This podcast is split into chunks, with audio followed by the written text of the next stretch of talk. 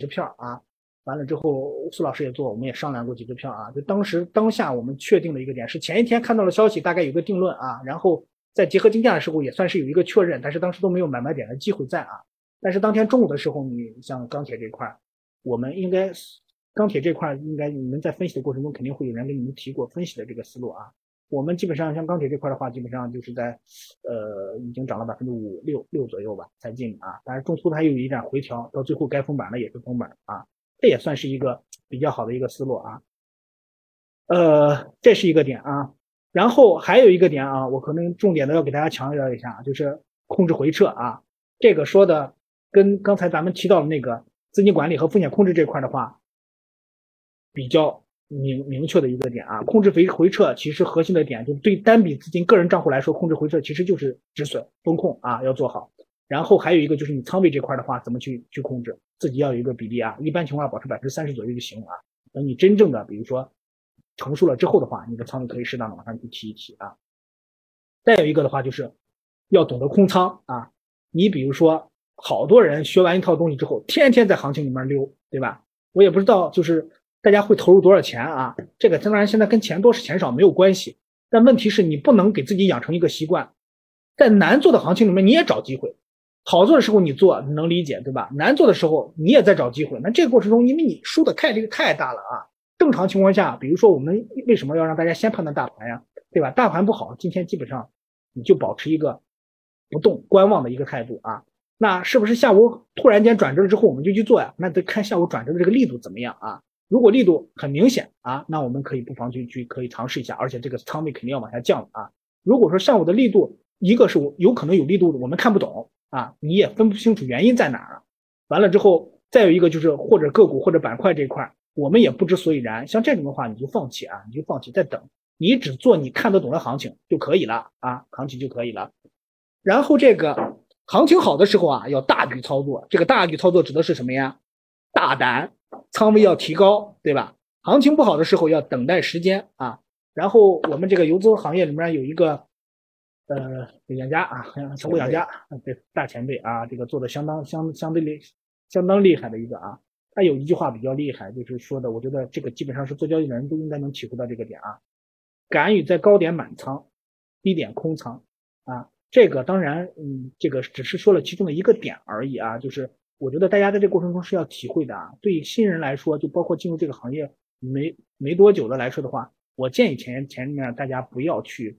这个仓位分配太重啊，这样的话就是你会发现你到那边去不是在学习，你是在感受这个刺激啊。这样的话，我觉得不是特别好啊。因为现在大家还是要沉下心来，好好的去学，完了之后去积淀，可以从一些模拟盘这方面去练习，先把你这个这个这个该打磨的东西打磨打磨啊。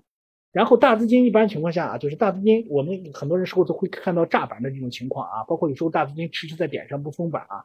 你你在这过程中你要想一下这个问题，我们必须这个过程中判断这个东西，你只可能从盘口上来判断啊。这个盘口是什么呀？就是实时去盯啊。有时候用 level two 的那个能看到十买买卖十和买买十和卖十啊。你在这个过程中要实时的去盯盘口的一些东西，你要看一下整个的一个过程中，比如说这个每一个价位上的这个变化是怎么样的。这个过程中时间长的话，你明显能发现出来到底是有意为之，还是说这是市场正常的一个。呃，就是市场情绪在啊，这个很重要啊。为什么说有时候不封板，或者说，呃，有时候这个就是封板了之后的话，会会被打开呢？其实最大的一个问题在哪呢？就是他封板之后的话，假设他觉得他的筹码没有要够，因为我刚才给大家提过啊，就是你正常情况下，比如说你想引导市场情绪的话，你得准备多少资金，另外的话，在某一个点上你得花多少钱把这个市场打到一定的程度啊，这个东西都它都是有有有很细节的一些东西的。你要是急于封板的话，那。在这个过程中会出现一个问题，就是你的筹码没要够。那到这个点上，比如说你的筹码流手上占占里头流通性的筹码有问题，那到这个点上会出现一个状况，就是如果在这个涨停板啊会有人给你大胆往下打，你怎么办？你替他抬掉了啊，这个肯定就不对。所以说大家要做的做法就是在低点一直给你犹豫，就让你这个不坚定的筹码往出吐，对吧？反正我吐的哎差不多拿的差不多之后的话，我再去封停，这样的话就是把不稳定的都洗掉，对吧？然后第二天是第二天的操作思路，跟第一天没有关系，反正今天的任务完成。第二天的过程中，那就是看情况。一路有的资金基本上，如果说有利润空间在，比如说百分之十五到百分之十这个区间内，它第二天无论是呃，这个这个低开也跑啊，也能跑啊。有时候如果说情绪好点的话，那就往高拉点再跑，呃，都是可以的啊，都是可以的。然后还有一个就是，呃，要分清楚这个主线和支线之间的一个关系啊。主线和支线这种关系的话，其实重点还是强调一下，就是板块之间它肯定是有一些龙头，还有一些次龙头，对吧？或者第二梯队的一些，这个过程中我们一定要把这个东西相互之间去做一些这这个了解啊，了解。然后一只板块啊，还是刚才那句话，一只板块可以来回搞啊，就是因为它如如果是热点，像碳中和、碳交易这个板块啊，它在中长时间内，如果说市场还没有一个新的大型热点来接替它它的话。它还会继续的去走啊，还会继续的去走。第七个的话，我们就说一下要有自己的交易系统啊。交易系统这块的话就简单点，纯粹啊，纯粹。完了之后简单啊，风控一定要做好。这个就是很多这这种做游资的资金的一个核心点啊，我们核心点就是给大家这么一个呃明确的一个体系啊。这个后续有机会的话，我可以大家细说一下。现在的话就就简单过一下，简单过一下。然后我们重点还是说一下我这边的一个体系啊。呃，我说这个的目的是什么呀？就是你对照了我的体系，把自己去完善一下啊，因为这个过程中会强调出来，会很明确的强调出来这个，呃，你所在里面应该克服哪些问题啊？你把这几个问题都整理好了，我觉得你现在就算是有一套成熟的一个一个体系了啊。然后我们呃价值投资模型这一块的话，我们其实就一句话啊，选择好公司啊，还是刚才说的这个第一句话，选择好公司。选择好公司这块已经给你说过了啊，就是怎么选择好公司，就那几个指标，对吧？你看一下就可以了。完了之后，我们细说一下啊，这几个体系里面大概都涉及到什么东西啊？正常情况，我说这五大体系里面啊，就是跟你们市场上可能常见的一些东西不太一样啊。但我说的这几个体系基本上是属于行业内算是公认的一些东西啊，而且我这个东西相对来说比较简单啊，不会谈太复杂的一些东西。我们一般情况下用的话，价值投资这块我们就用五大体系啊，一个是估值。估值这块东西的话，简单一句话就是分清股票到底是便宜还是贵啊。这过程中当然分清便宜和贵这块的话是要通过一些细节来判断的。一个是经营账目往来啊，再有一个就是关注一下它的收益率。这这个东西啊，就是你看一下，主要是正和负就行了啊。再有一个就是同行类比，同行类比这是一定要去做啊。两家公司往过一翻，大家都做的差不多，你类比一下，看看谁好啊。